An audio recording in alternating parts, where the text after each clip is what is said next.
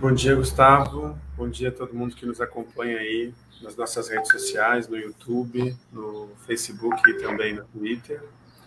É, estamos começando mais um 30 Minutos de Resistência, hoje, sexta-feira, 22 de outubro de 2021.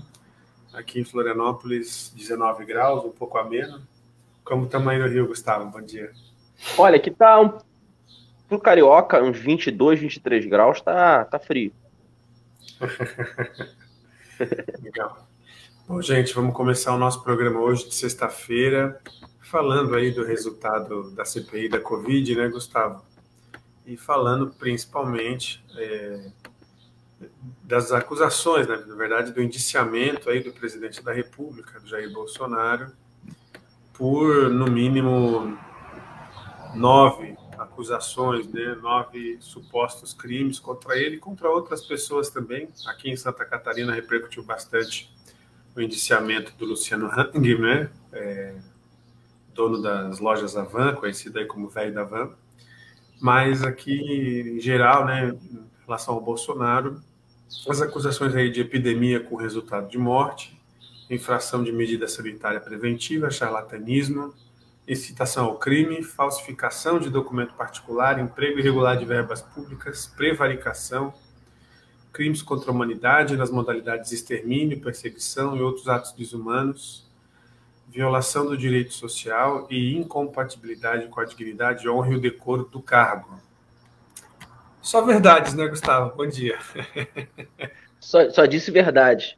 Tá certo que o. Bom dia, bom dia. Bom dia, Leonel. Bom dia a todos e todas. O assim, é, de todos esses crimes, o fundamental de responsabilidade, que é o que pode levar ao, ao impeachment, né? Mas também é o mais difícil, porque ele depende de, de uma resposta de um órgão que está na mão do Bolsonaro, a princípio, que é, o, que é, a Câmara, tem aliado do Bolsonaro, que é o, Arthur Lira, enfim.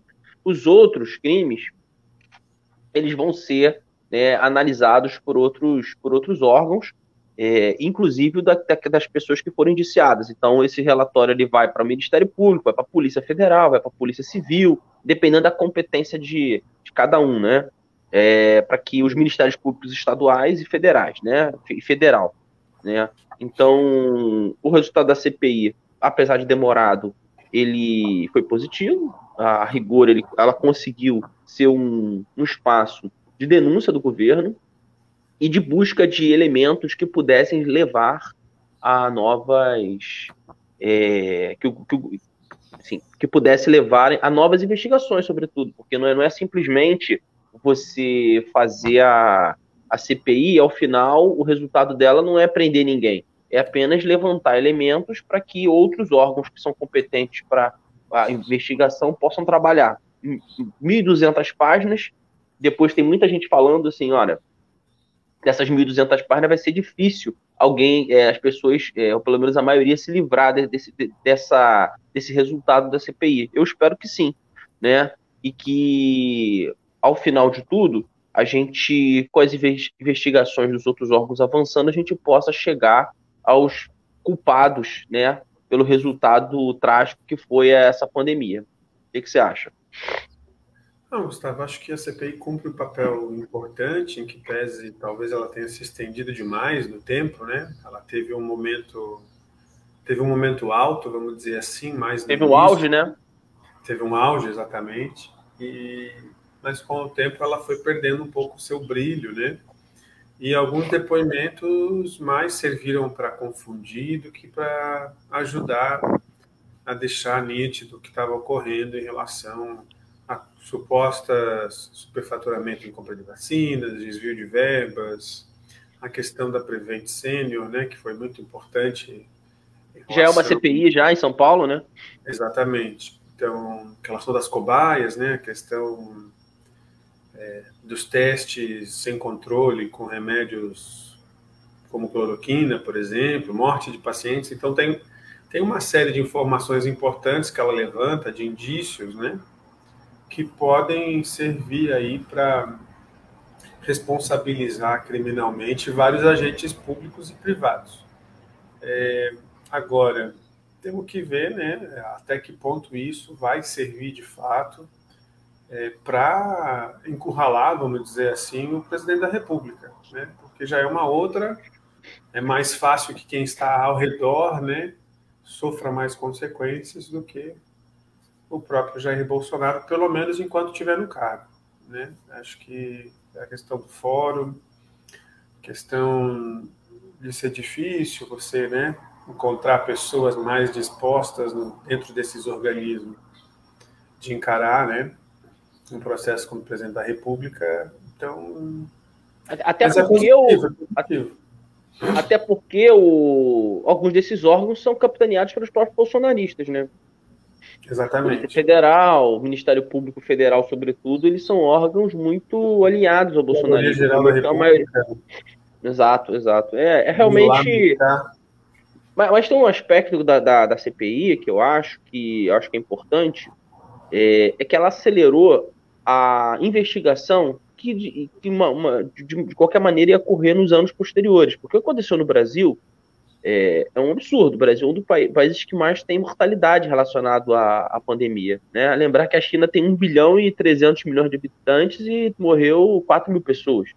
Né? Exato. Né? É, então, é um, proporcionalmente, o Brasil ele está ele tá pior que os Estados Unidos. Parece que os Estados Unidos teve falecimento de 730 mil pessoas, no último dado que eu tive, só que os Estados Unidos tem 300 milhões de habitantes. Então, você tem um, uma proporção de mortes no Brasil muito maior.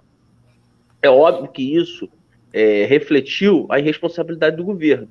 Né? Então, isso, ah, mais cedo ou mais tarde, seria alvo de investigação e de condenação por parte da história mesmo. Só que a CPI acelerou esse processo, como ela teve, ela teve capacidade de buscar documentos assim é, rapidamente pelo poder que, que a CPI tem.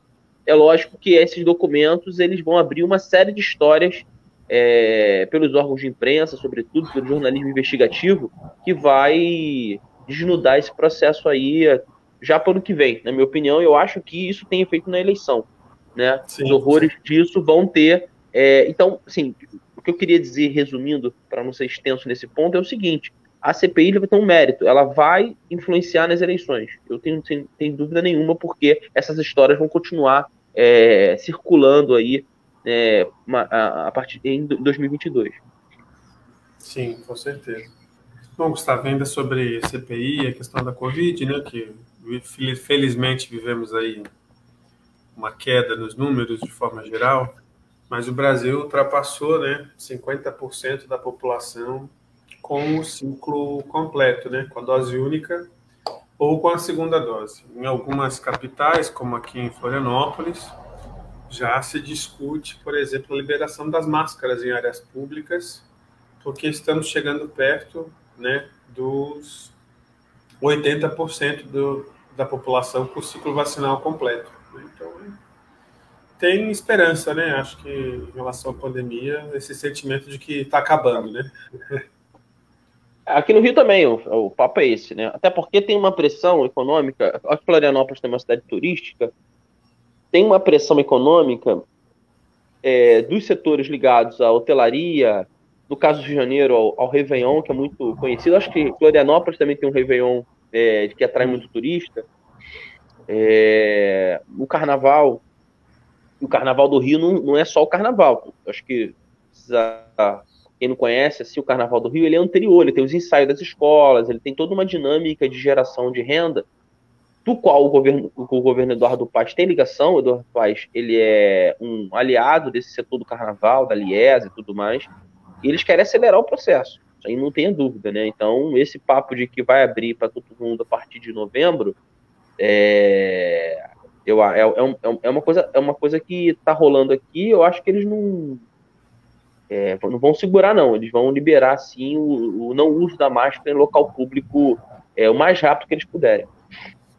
É, aqui o evento tradicional que abre o Carnaval de Florianópolis, que se chama Berbigão do Boca, já foi confirmado, dia 18 de fevereiro. Então vai ter carnaval. Bom, vamos lá, né, Gustavo? É... Falando em bolsonarismo né, e Covid, chegamos aí à determinação da prisão do blogueiro, do blogueiro Alan dos Santos, né?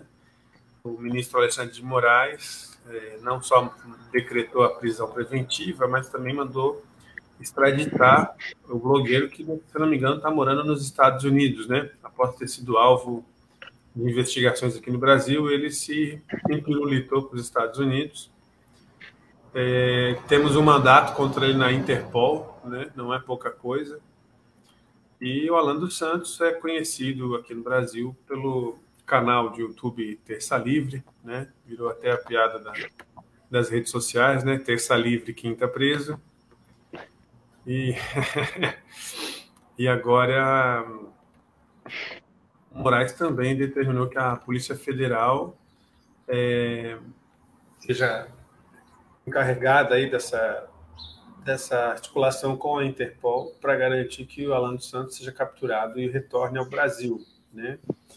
Ele é investigado, né, é, no Supremo Tribunal Federal em dois inquéritos, um que apura a questão das fake news, né, ataques a integrantes do Supremo Tribunal Federal, e também a questão que eles estão chamando de milícia digital, né?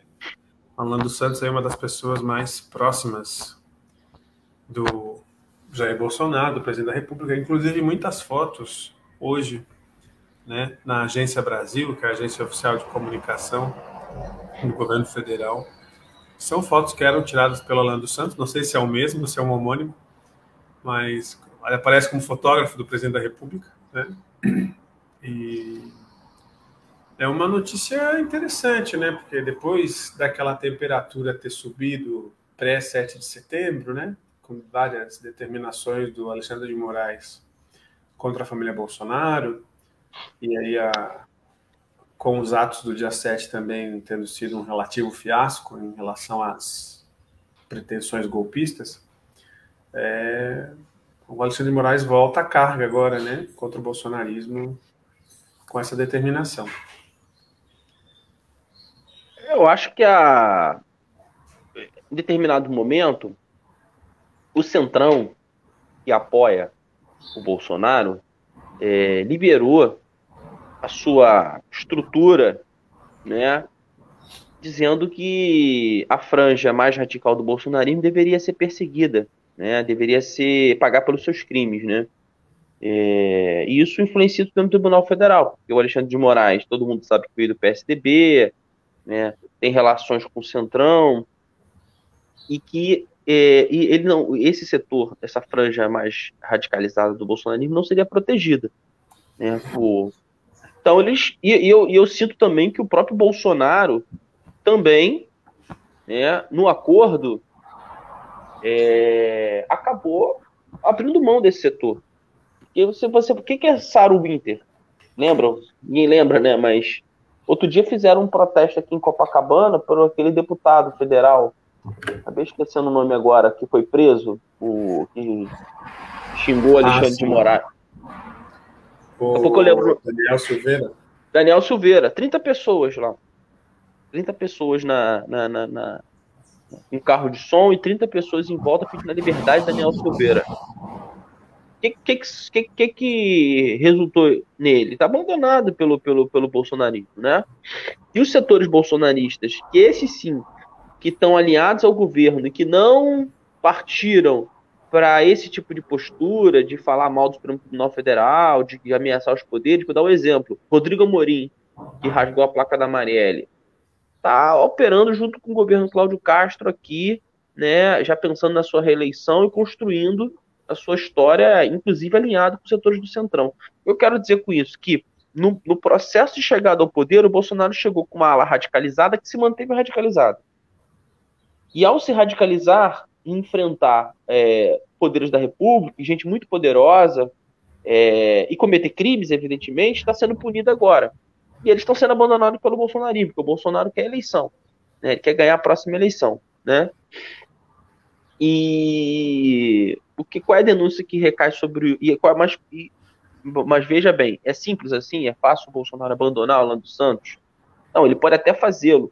A grande questão é o que o Alan dos Santos fará abandonado? Porque, veja, o problema é que a denúncia que recai sobre o Alan dos Santos é que ele recebia dinheiro público para fazer o que ele fazia. E havia um canal de dinheiro público e chegava até ele por diversos meios. Você falou aí né, de fotografia, eu sei que chegava dinheiro público. Tem uma denúncia, por exemplo, tem um registro de 40 mil reais que chegou por via de um servidor que ajudou. a, a, a, a... Então, o que, que, que se presume disso? Ou uma pessoa, né, não é um empresário, é um servidor, ou essa pessoa é uma pessoa muito desprendida de dinheiro, ou há um esquema de laranja recebendo dinheiro público para repassar por outros meios para esses canais, entendeu? Então, é isso. Então, onde se chegará com a prisão do Alan dos Santos? Pode-se chegar, de fato, ao Carlos Bolsonaro, ao, à, à estrutura. Eu acho que é uma, uma, é uma, é uma derrota para o bolsonarismo, mas acho também que eles têm condições de se revitalizar, porque com dinheiro e com a expressão que eles têm, pública que eles têm, eles podem aprimorar. Por exemplo, o que é a Jovem Pan? A gente né, talvez não tenha separado um tema. A Jovem Pan está entrando aí no. no... Tanto Sim. é que a Jovem Pan nem fala blogueira, ela fala jornalista, tá? A Jovem Pan meio que faz uma. é, eles já fazem já um, uma mudança de nomenclatura. Todo mundo coloca blogueiro, outros falam criminoso, mas ela coloca jornalista. Eu estava vendo a reportagem dela. Então a Jovem Pan pode Gustavo, ser. Oi. Permite uma parte aí. Claro, claro.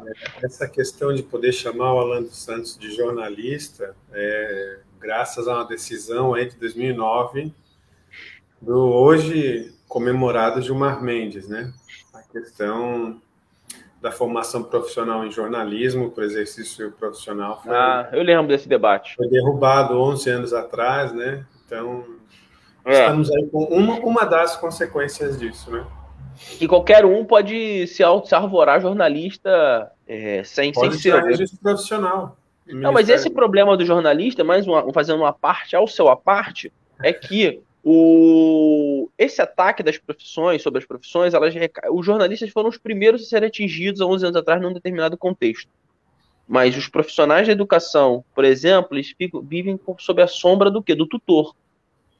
Que é, o, que, é o, que é o modelo que a burguesia encontrou, a burguesia da educação encontrou para substituir o professor. O advogado também está vivendo um pouco isso, enfim, esse, essa, essa questão aí da, da, da profissão, né, é uma coisa que o próprio capital vai construído para poder não, não dar direitos, né? E, e, essa, essa situação é mais grave e leva a essa situação. Mas voltando ao caso do Alan, eu acho que é isso. Eu acho que perdem um instrumento importante da milícia digital que ele operava. Né? Ele era uma referência para outros blogueiros que atuavam nos espaços é, sem men com menos expressão que o próprio Alain, mas que operavam no, no, âmbito regional. Com certeza deve ter uma figura, Alain dos Santos, aí em Santa Catarina, tem uma em Rio Grande do Sul. Várias. Tem várias, né? Então, aqui também tem. Então, eu acho que esse caráter aí, eles criaram um modelo, uma operação, e eu acho, para concluir, que a Jovem Pan é um pouco da so... a entrada da Jovem Pan e o fortalecimento dela e a forma como ela faz jornalismo é a sofisticação da fake news né, com legitimidade um pouco menos é, é, assim é, com, com um caráter um pouco mais maleável ao ponto de ser enquadrada como jornalismo. Então, eu acho que o, o, o pro, pro Bolsonaro hoje cabe muito mais algo né, mais razoável como uma Jovem, Jovem Pan do que um Alan dos Santos. Ele é mais, ela é mais útil.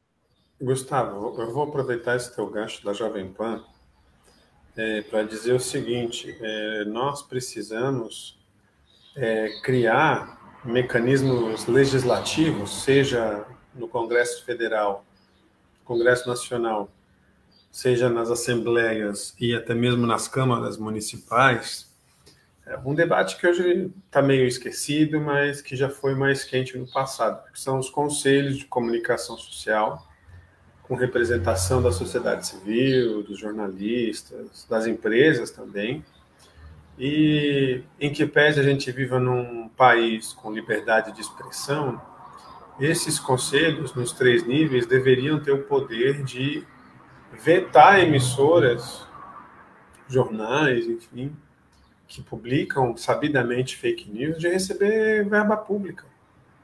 Você não precisa fechar Pelo o canal, você não precisa fechar o jornal, que seria um ato de censura, né?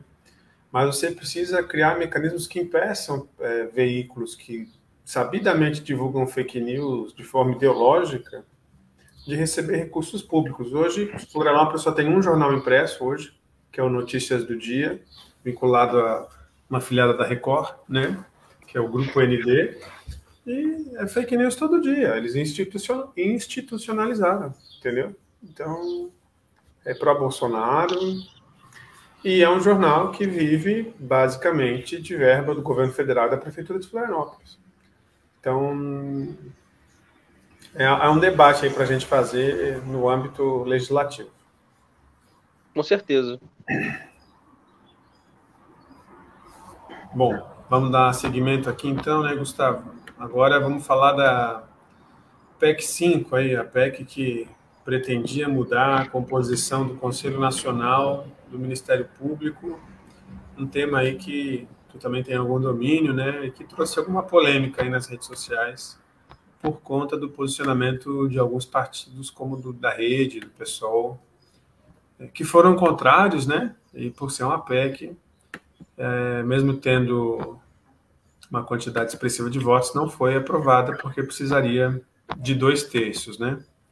Diga lá, Gustavo, o que é essa PEC 5? A gente, a gente comentou na, na última semana, no último do Voz, eu, eu, a gente, por exemplo, eu escrevi um artigo, uma opinião pessoal, obviamente, do, da experiência que eu tenho com o Ministério Público, que eu venho pensando sobre o Ministério Público dos últimos períodos. Eu acho que o Ministério Público ele precisa ter um freio de arrumação mesmo. A Lava Jato expressou isso, né?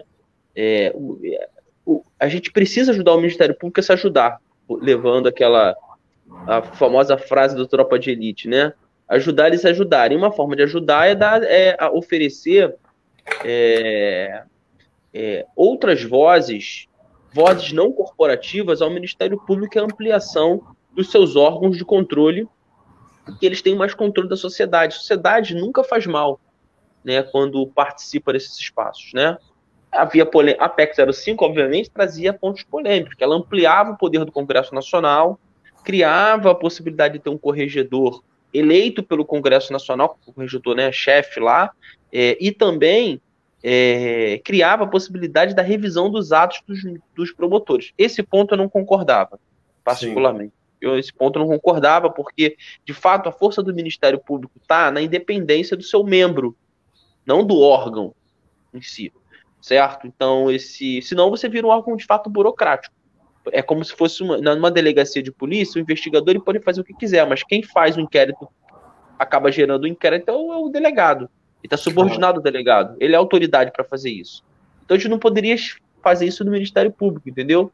Eu acho que perderia um pouco de caráter. Né? Exato. Esse ponto eu era contra, totalmente. Que, que, poderia ser feito por parte do pessoal, por exemplo, que é o partido que a gente faz parte?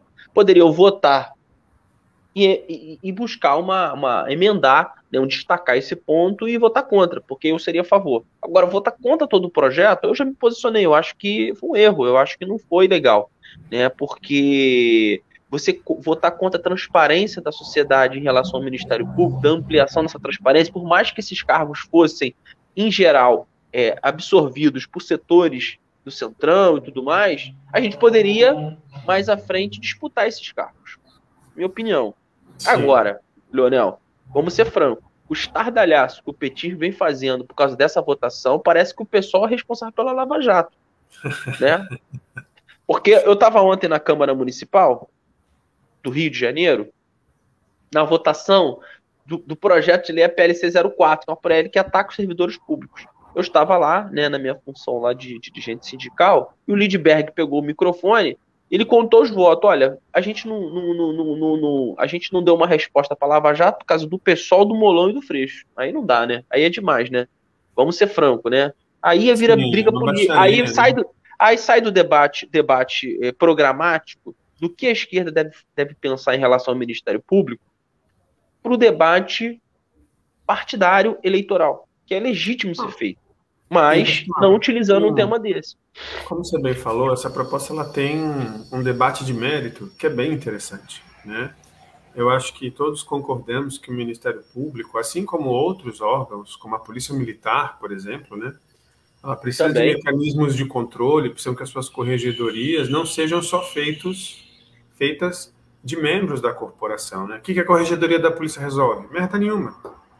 Né? Da mesma Não, forma. Ela, ela, ela, ajuda, ela atrapalha muitas vezes a investigação, porque ela chega na frente, ela cria um. um a, a, a, o que a Corregedoria da polícia. Desculpa te interromper, mas o que a corregedoria da polícia faz, Leonel, muitas das vezes, é servir de base legal para absolver o PM.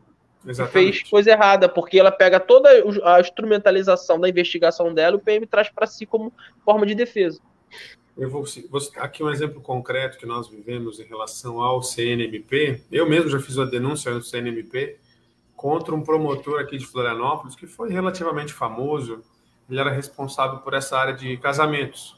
Né? Então, quando, sempre que você vai casar legalmente, um promotor faz uma averiguação se as pessoas envolvidas estão aptas a casar, se elas não são irmãs, se elas já não são casadas com outras pessoas. Existe, existe uma etapa administrativa e tem uma promotoria que faz isso. E esse promotor, que se chamava Henrique Limonge, ele estava desde 2015 indeferindo todos os pedidos de casamento entre pessoas do mesmo sexo sob o argumento da autonomia do promotor. Né? As, todas as denúncias contra ele não, não avançaram, todas foram arquivadas. Então, assim, o CNMP, da forma que ele está hoje, de fato, eu sou bastante crítico ao CNMP, e acredito, de fato, que precisaria ter algum grau de controle externo, né? como, como propõe essa PEC. Agora, vamos aqui fazer o advogado do diabo, né? É, a Transparência Brasil, por exemplo, ela fez um levantamento, ela está argumentando mais ou menos nessa linha do que eu estou argumentando, mas ela criticou o projeto por quê? Por causa dos critérios de nomeação dos membros, né? desses membros externos, que é aquele negócio de notório saber jurídico e reputação ilibada. Ela fez uma comparação com outro órgão que também é indicado por esses critérios, que são os tribunais de contas estaduais.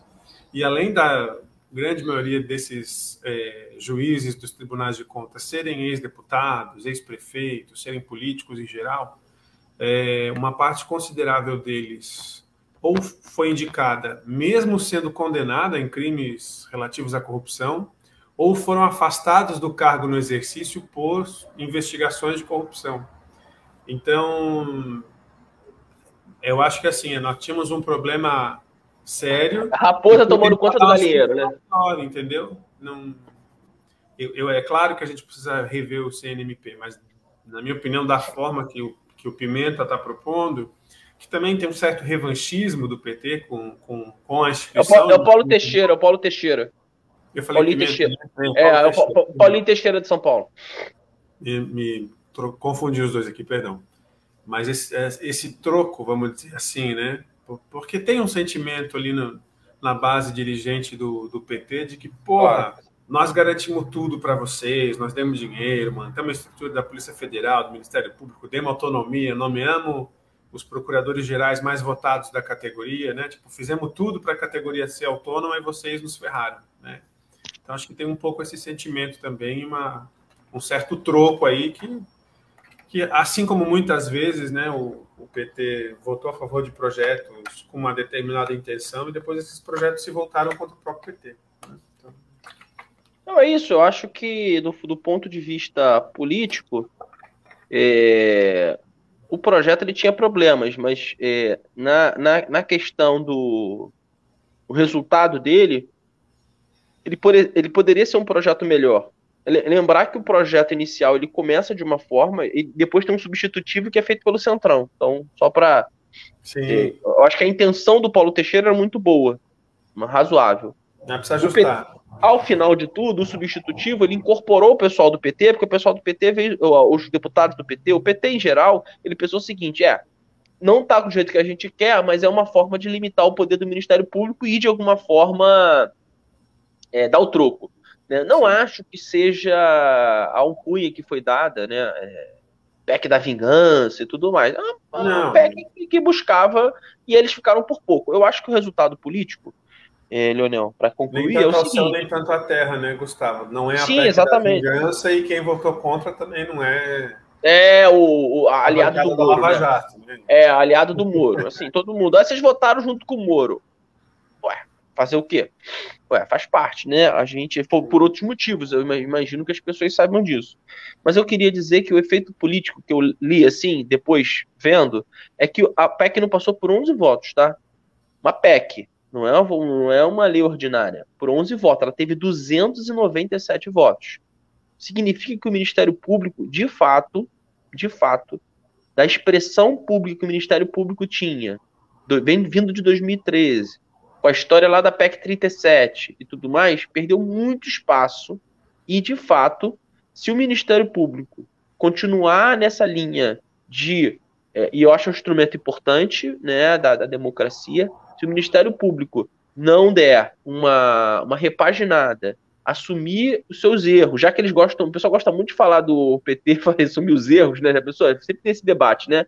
Se o Ministério Público não fizer uma autocrítica e começar a. Eu acho que a punição do Rodrigo Castor ajudou nisso.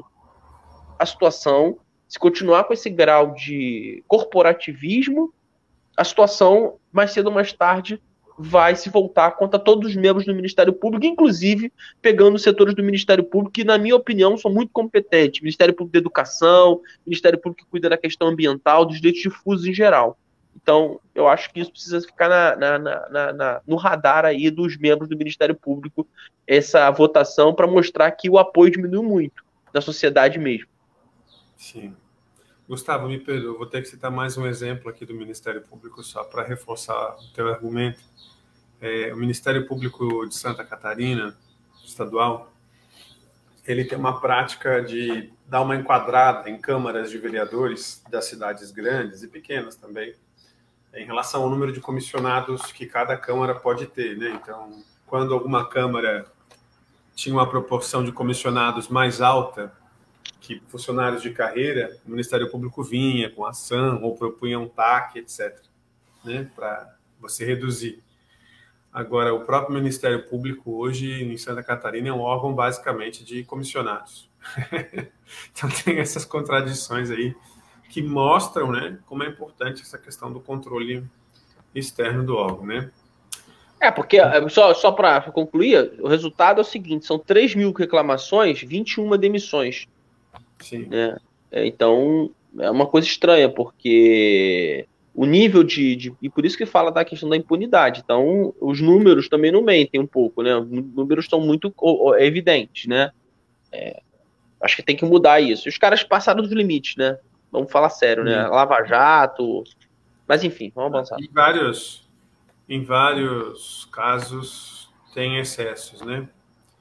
É, mas você falava, Gustavo, a relação desses ataques aí nas redes sociais, ao PSOL, por exemplo, com a campanha, né, com a pré-campanha, melhor dizendo, do Guilherme Boulos em, em São Paulo, né? Então, acho que nessa última semana é, esse clima de cordialidade né, entre as pré-candidaturas do Fernando Haddad, do PT, e do Guilherme Boulos, do PSOL, em São Paulo, ao governo do estado de São Paulo, aquele clima de cordialidade deu uma arrefecida, vamos dizer assim, né? principalmente nas redes sociais, com ataques mais sistemáticos aí é, ao PSOL por conta do que a gente pode chamar aí de mídia petista. Né? Então, Comenta aí para a gente o que, é que você está avaliando aí dessa pré-campanha. É, e dessa situação, né, Gustavo, que assim é, é 2020 invertido, né? Então, do ponto de vista do argumento, né? Então, em 2020 o candidato melhor posicionado era o Bolos e não o Gilmar Tato, e o PT manteve a candidatura porque, ah, porque é São Paulo, né? É a maior cidade do país. Agora é invertido, né? Em tese, o Haddad está ligeiramente à frente do, do Boulos nas pesquisas. E agora eles usam o argumento de 2020 que o Gilmar Tato não topou. Né? Não, vamos apoiar o candidato melhor posicionado nas pesquisas. Então, é, a regra muda, né? é, e tem uma coisa mais séria, porque é o seguinte: é, primeiro, que o Boulos ele é o principal candidato majoritário do pessoal. Certo? Isso, esse é um ponto. É, o pessoal já deu sinalizações que não havia candidatura à presidência da República. Porque se fosse o Boulos, estaria se construindo para a presidência da República, não para o governo de São Paulo. E qual é a qual é a, o gesto que o PT faz? Qual é o gesto que o PT faz nesse sentido? Ele procura, ele, ele mantém a candidatura, pega um quadro importante que é o Haddad, que poderia ser tá em outro papel, por exemplo, e é, desloca o Haddad para ser candidato ao governo de São Paulo. É, isso já, para mim, já é um, já é um problema, correto? Uma, uma, uma, falta, de, falta de sensibilidade do PT em relação à composição com o pessoal. Eu acho que o Valério Arcari, sempre leio o Valério, ele falou uma coisa importante, assim, né? A linha do PT é falar fino com, com, com os golpistas e falar grosso com, com a esquerda, com o pessoal. Porque, assim, é, é, assim, é aquela história, né? É muita paciência com os golpistas. Ah, nós estamos num novo momento, temos que derrotar o Bolsonaro agora com o PSOL. O pessoal nunca nos apoiou. O pessoal sempre foi um partido intransigente, sempre precisa sua candidatura, nunca abriu mão de nada, e, e papapá, e popopô, como você falou. Então, na verdade, não, assim, é, eu, eu, gostaria muito que, que fosse, se não fosse isso, mas é evidente que essa história do Ministério Público, ela está linkada a esse processo o exagero no tom, o exagero, né? É, querendo, inclusive, é, passar uma mensagem para a parte da esquerda, ou para a esquerda petista, ou para os setores que transitam ali entre PSOL e PT. Tem muita gente, né? Tem muita gente que vota no PT e vota no PSOL, Leonel. Tem muita gente que vota no deputado estadual do PT e no deputado federal do PSOL e vice-versa. Tá certo? Tem muita gente que é bolos candidato a governo, mas vai votar no candidato petista para deputado federal que é o melhor deputado naquela região, por exemplo. É o que representa melhor, é o que dialoga melhor. Faz parte. E bom que seja assim. As pessoas têm opção para votar. É lógico que essa questão do, do Ministério Público houve um ataque concatenado da mídia petista no sentido de colar no pessoal a cara de lavajatista, tá vendo? Eles são lavajatistas. Eu não quero dizer que no pessoal não tenha lavajatista. Não é isso, mas não é a maioria mas não é a maioria. Isso, isso é uma inverdade. Dizer que a maioria do PSOL, dos parlamentares do PSOL e da, da, da, direção eleita recentemente do PSOL é a favor da Lava Jato é uma, é uma fake news. É uma fake news. É tentar é, ludibriar esse setor né, de esquerda é, em relação ao PSOL. Então, e eu acho que o Boulos está certo. É um absurdo é, querer né, é, erodia a campanha do Boulos nesse atual cenário. O Boulos é competitivo, já provou isso, certo? Ele é competitivo, ele foi competitivo na principal capital do país, é competitivo no estado e é bom, né? Eu acho que a gente vai falar daqui a pouco da da questão do, do da bolsa da bolsa desse novo programa, né, do governo Bolsonaro relacionado a que substitui o Bolsa Família, né, a Bolsa Brasil, Sim. É bom, é bom que o, que, o, que o Partido dos Trabalhadores entenda que a batalha contra o Bolsonaro vai ser uma batalha duríssima. E a militância do pessoal no Brasil todo, apesar de menor que a do PT, sem dúvida nenhuma, vai ser imprescindível. Né? Porque nesse cenário de, de, disputa dura contra uma militância bolsonarista. Vou falar disso depois, mas eu acho que o, o Partido dos Trabalhadores deveria orientar, se orientar por uma unidade e trabalhar com a possibilidade do, do Boulos candidato numa linha de frente com, com, com Lula candidato a, em São Paulo. Sim.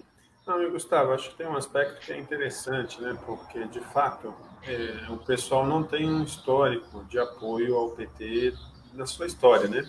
Até porque o pessoal foi formado por uma dissidência do PT. Agora, após o golpe parlamentar de 2016, isso não é mais tão verdade. Né? A gente teve é, em algumas disputas estaduais, mas sobretudo em disputas municipais em 2020, é, dezenas de, de, episódios de apoio é, a chapas petistas, não só em cidadezinha pequena, mas em capitais importantes como Recife, Manaus, Rio Branco né? Em Campinas, que não é uma capital, mas é uma cidade é, de grande porte, né?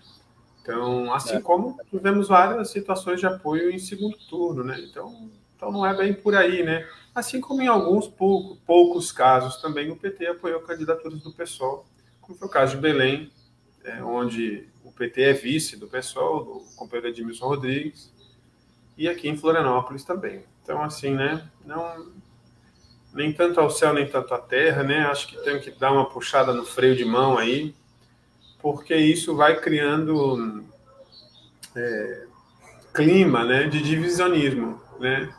Acho assim, ó, honestamente, Gustavo, se eu se eu fosse dirigente do PT em São Paulo, é, talvez seria muito difícil que eu abrisse mão da candidatura do Haddad. Eu reconheço a legitimidade da candidatura do Haddad. O cara foi candidato presidente da República, disputou um segundo turno, foi ministro da Educação, foi prefeito de São Paulo. Tudo bem, deixa o Haddad ser candidato. Assim como em 2020 tivemos Boulos, Tato, Orlando Silva, Marina Elou, da Rede. Né? Então, agora, esse clima de, de agressão, de divisionismo, ele pode prejudicar em outros estados e até em nível federal, né? É, é eu acho que a, a, a, a, tomara que não seja isso. Se a opção petista for por construir uma, uma aliança direta com o Centrão, né, vai ser muito difícil. Eu acho que vai ser muito difícil. Nesses termos, e que a aliança do Centrão esteja pactuado é, automaticamente né, o abandono dos setores da esquerda, especificamente o PSOL, é, vai ser um erro muito grave. E eu acho que é isso que, o, que até que o Arcari colocou, né, do fala fino e fala uhum. grosso, né, diferença, né, exagerar na, na, na, na crítica ao PSOL e ao mesmo tempo fazer gestos muito amigáveis né, ao, ao, ao, Centrão com muito olho, muito, com um olhar muito é, na, na, na, nas contas de, é, do número de deputados, quando na verdade, a depender de como a luta vai se desenvolver, o que, que vai acontecer? Essa luta ela vai se desenvolver num campo da, de, que você vai precisar de uma militância muito aguerrida que o pessoal pode dar, certo? O pessoal das universidades, o pessoal que, não, que, que eu acho até que o pessoal cresce o número de deputados, mas é o pessoal é o pessoal que opera nas universidades, nos sindicatos, na militância, no movimento social do, do movimento de sem teto, movimento de sem terra, em geral, entendeu? Eu acho que isso vai ser imprescindível. Uma opinião, obviamente estou vendendo assim meu peixe aqui como militante do pessoal. Acho que a gente vai ser imprescindível para futura candidatura e eleição do Lula, mas a gente não decide isso. Eu acho que o PT precisa é, ter essa perspectiva para ver, é, avaliar isso, né? Mas tomara que a gente não, não, não, não fique se enfrentando. E depois, gente, somente buscando uma repactuação quando a situação não tiver mais saída, como foi o caso da campanha do Haddad. É. Bom, Gustavo, é, hoje vamos falar também da situação na Itália, né, de um ataque fascista aí ao, à sede de uma confederação de trabalhadores. Você que estava se informando sobre esse assunto, o que está acontecendo lá na Itália? Olha, é, primeiro que o resultado das eleições italianas foram positivos para a esquerda italiana, é, apesar da neta do Mussolini ter ganho lá a candidatura para vereança, ter sido eleita, a vitória foi da esquerda, depois de 10 anos em Roma, em outras capitais é, provinciais. Municipais, né, né Gustavo? É, as eleições municipais, mas eu estou me referindo às capitais dessas províncias que, como aqui no Brasil, indicam né, uma tendência, porque são os principais centros políticos dessas, desses locais. A vitória sobre Roma é a capital do país, né? é, a, é a São Paulo, né, de lá, né? Então, eu acho que foi importante, apesar dessa também vitória da neta do Mussolini, né? Mas o que eu queria falar hoje aqui é que há um movimento anti-vacina na Itália muito forte, como aqui no Brasil. E como aqui no Brasil, esse movimento de vacina foi às ruas. E como aqui no Brasil, com, com, com pegadas fascistas, né, violentas. E eles, né, é, pelas redes sociais, e eu queria destacar o Telegram, né, que é uma coisa que a gente tem que discutir, o pessoal fala muito de, de Zap, que foi o grande elemento da campanha de 2018, lá, em, lá na Itália de identificar o Telegram como como uma referência de distribuição de fake news. Eu acho que você conhece melhor esse meio aí de, de, de mídia social e tudo mais. É, eu não sei quais são os, os, mecanismos de controle do Telegram, mas lá na Itália identificaram o Telegram como esse, esse espaço de, é, de, de, enfim, de difusão, né? E esse e, e por, por, grupos do Telegram é, é que eles montaram uma, um, um grande comício antivacina que tinha como objetivo ocupar o palácio do, do, do governo local lá na Itália, né? como isso foi descoberto, teve policiamento e eles logo mudaram a tática de invadir e eles estavam programando algo parecido com a questão do Trump, aquele modelo de invasão do Capitólio, que acabou virando uma referência para a direita mundial, né? Aquela história, né? É... E essa invasão ao, ao, ao, Palácio de Governo italiano, ela impossibilitada, ela gerou uma, uma, uma, uma tentativa, tentativa não, uma realidade que foi a invasão da sede da Confederação dos Trabalhadores Italianos, onde quebraram tudo. Isso gerou uma comoção é, nacional é, pela violência. O próprio ministro é, italiano se, né, é, solidarizou com a Confederação, que não tinha nada a ver com a história, estava lá apenas como, uma, como um espaço né, democrático de organização dos trabalhadores, e isso gerou um debate, inclusive, de fechamento de alguns partidos e movimentos políticos italianos sobre a partir de uma lei que proíbe atos violentos organizados por fascistas, que é um debate importante, porque tem a ver com a democracia, evidentemente, porque fechar um partido, proibição de partido, a proibição de organizações mesmo de direita, é uma questão que a gente precisa né, ter, claro. ter, ter, ter, muito cuidado. Que o, que, que o vento que venta lá, venta cá, a gente também não. Mas é um debate que ascendeu na Itália. Eu acho que esse é um debate que tem a ver com o Rio de Janeiro, com o Brasil. Por quê? Porque é o seguinte, gente, é, esse modelo de empastelamento de espaços públicos é um modelo que vem dos Estados Unidos e, na minha opinião, assim, falando aqui, não tem nenhuma informação confidencial, não estou inserido em grupo é, espionando bolsonarista, mas pelo que eu sinto, não é muito distante a possibilidade de um processo eleitoral, no, no, entre o primeiro e o segundo turno, por exemplo, das eleições, uma invasão ao TRE, ao TSE, espaços que criem algum tipo de problema para a democracia, sejam decisivos. Por exemplo, no processo democrático. Imagina, uma ocupação do prédio do TSE faltando uma semana para as eleições. É algo Sim. que paralisa não as eleições. Ideia, Gustavo. Não dá ideia. Não, eu estou aqui, né, é, colocando situações para que a gente possa pensar e pegar o exemplo italiano, que já não é o primeiro exemplo, o exemplo americano, o exemplo italiano agora, e possa refletir sobre. Mas é, é, esse é o cenário colocado na Itália.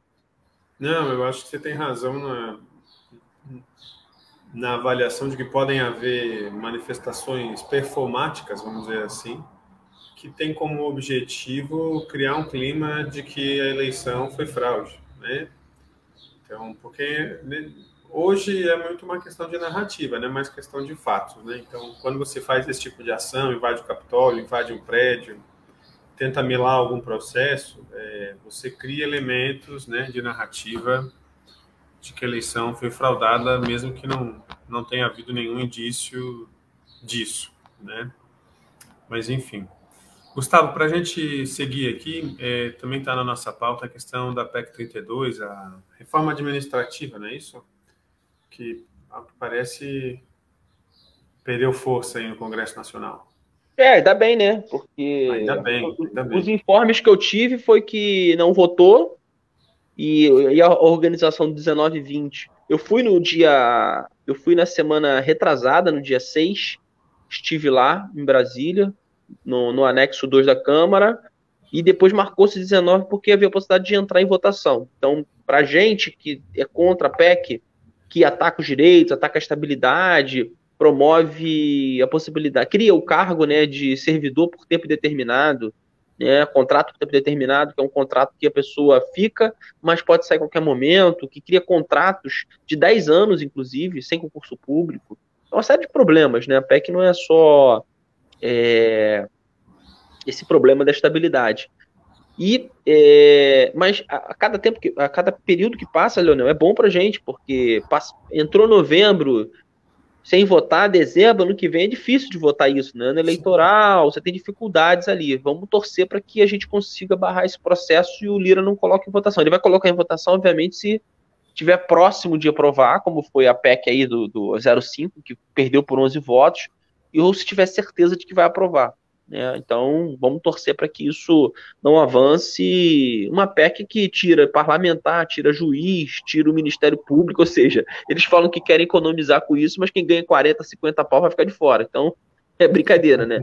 É, militar, tá tudo deles, né? eles não podem mexer, mas querem mexer no agente educador que ganha mil e pouco, né? Aquela coisa né, que a gente já conhece Gustavo, já. Você imagina que essa PEC é aprovada numa situação de pandemia, por exemplo, um diretor de hospital bolsonarista demitindo enfermeiro, demitindo médico?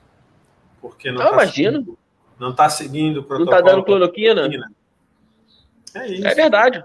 É, esse projeto é a destruição do serviço público como a gente o conhece, né? Claro, claro. O que sairia desse projeto é uma outra coisa que não é o serviço público que a gente tem hoje.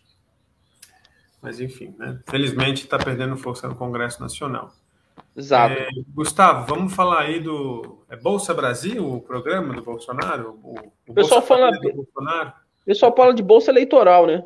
Bolsa Eleitoral, né? É. Bom, é o Auxílio Brasil, melhor dizendo o nome, né, é, Gustavo? É Auxílio Brasil, é verdade. Então, pela que, que me diz o. Vamos ver aqui na, nas nossas fontes, é o Isto é Dinheiro aqui, né? Quem terá direito ao substituto do Bolsa Família, né? Então, é, o próprio jornal aqui já fala né, que tem relação com a queda do Bolsonaro nas pesquisas, né? O lançamento do Auxílio Brasil, que é um novo é um novo Bolsa Família, um Bolsa Família com outro nome, assim como foi o Minha Casa Minha Vida, virou Casa Verde e Amarela, né? É, o pagamento desse novo auxílio ele já começa em novembro, é, tá sendo instituído por uma medida provisória, né? Tem que passar pelo Congresso Nacional, mas já vai começar a ser feito pagamento. É, então, o Bolsa Família vai ser extinto, né? Com esse programa e serão garantidos para famílias em situação de extrema pobreza um benefício mínimo de 400 reais, que é um pouco maior que o Bolsa Família, né? É. Então, vão receber esse benefício, Gustavo, é, famílias de extrema pobreza com renda de até R$ reais por cabeça, per capita, por pessoa, né? Então, é um programa aí que vem a menos de um ano das eleições, que também vai ser instituído no final de 2021, né, porque acho que no ano que vem já não seria possível legalmente, por ser ano eleitoral, né? Mas então, vamos dizer assim, a engenharia de fazer o projeto funcionar e de conceder um aumento, né? Porque vai ter um aumento, o Bolsa Família hoje é um pouco menos de 200 reais, né? O valor por, por criança. E tem uma engenharia eleitoral mesmo envolvida, né? Você que está chamando aí de, de, bolsa eleitoral, de auxílio eleitoral, como é que você está enxergando aí a criação desse auxílio? É... Com, com, preocupação, Leonel, sabe por quê? Porque é o seguinte, é, é, grande parte da, do setor que não apoia o Bolsonaro, que é contra o Bolsonaro, são as mulheres e as mulheres pobres, pelo, pela misoginia, pelo machismo, pela expressão disso que o bolsonarismo, que o Bolsonaro não é só o Bolsonaro fala, né? O bolsonarismo, né? Então, eu imagino que essas mulheres, ao verem quem apoia o Bolsonaro na sua região, ou na sua rua, ou no seu bairro, as pessoas acabam ficando do outro lado, né? Porque querem ficar longe dessas pessoas. Mas há um fator econômico importante aí, porque quando o governo ele aumenta esse tipo de benefício para pessoas que precisam muito disso, não são como nós, por exemplo, que é, não são afetados diretamente, por, não recebem, não, vão, não são afetados por isso, eu compreendo perfeitamente que isso pode mudar o voto das pessoas, sobretudo se isso for feito é, com a, uma alta carga de fake news, como acontece muitas das vezes, que se o Lula ganhar, esse programa vai acabar, ou se o Lula ganhar, vai, vai voltar para os 200 reais. Essas coisas, elas não. A operação do Bolsonaro não é uma operação só para dar dinheiro, é para dar dinheiro mentindo. Sim. Não, tem, não tenho dúvida de que a operação é, central não é o valor, é a fake news que vai se construir a partir daí. Então, é, eu estou preocupado, estou preocupado porque isso pode virar um percentual de voto que a gente conta do nosso lado na eleição de 2022, sim. Eu acho que a gente tem que ficar atento a isso. Né? É por isso que tem um debate estranho na Câmara dos Deputados, que é mais ou menos assim, o que a esquerda vai fazer? Isso eu não sei dar a resposta para isso. Ampliar esse auxílio para 600 reais pré-eleitoral? Tá compreendendo? Fazer, porque assim, o Bolsonaro não queria, ao mesmo tempo, é, você vai se negar a ampliar o, o, o, o esse tipo de, de auxílio, né? Então é um debate que precisa ser feito. Eu, eu, eu não queria estar na pele do, da bancada do pessoal nesse momento, eu não tenho opinião formada. Tô aqui, é, mas estou aqui levantando a questão né, do que é, a, a, situação colocada. Né? Para o Bolsonaro também não é confortável. Ontem são quatro membros do Ministério da Economia, que são aqueles executivos né, que acabam fazendo de fato o um trabalho lá, fazendo as contas, saíram do governo Bolsonaro. Porque esse esse bolsa eleitoral ele vai furar o teto, vai passar expressa que o Bolsonaro ele é um liberal com mediações com relação à eleição. O cara tá preocupado para se eleger, ele vai fazer tudo para se eleger, inclusive utilizar dinheiro que não estava né, empenhado a isso, né? O dinheiro que esses caras utilizam para pagamento da dívida pública e outras situações. Então, eu acho que é, a, a, a gente precisa ver o efeito disso. Né? Você vê o efeito disso agora, na base do Bolsonaro. Como o Bolsonaro agora está ligado ao Centrão, não acho que isso vai mexer com a correlação de força do Congresso Nacional. Porque Sim. o Guedes sempre. A, a, o setor é, que defende a posição Guedes na veia é o novo, que é muito pequeno no Congresso Nacional. Né?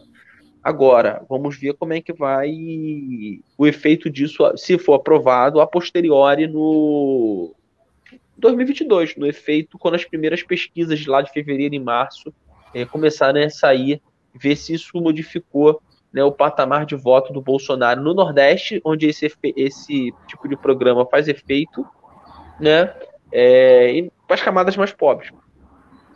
Gustavo, tem um elemento desse assunto que é importante, né? Por mais que exista uma lei geral de proteção de dados, você imagina todos esses cadastros de pessoas em situação de extrema pobreza, ou de pobreza, ou de beneficiários de programas Sim. sociais do CAD Único, Sim. na mão de dirigentes bolsonaristas, né, que ocupam os cargos no Ministério da Cidadania, por exemplo, né?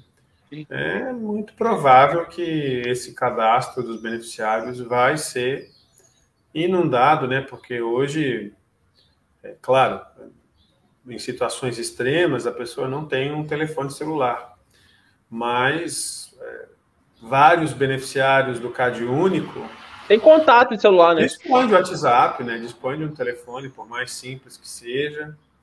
É, então, acredito que isso vai ser utilizado também na campanha do Bolsonaro de forma legal para justamente fazer isso que você se referia, né? Falar se o Lula voltar, isso vai acontecer, vai acontecer isso, vai acontecer aquilo, o auxílio vai ser suspenso.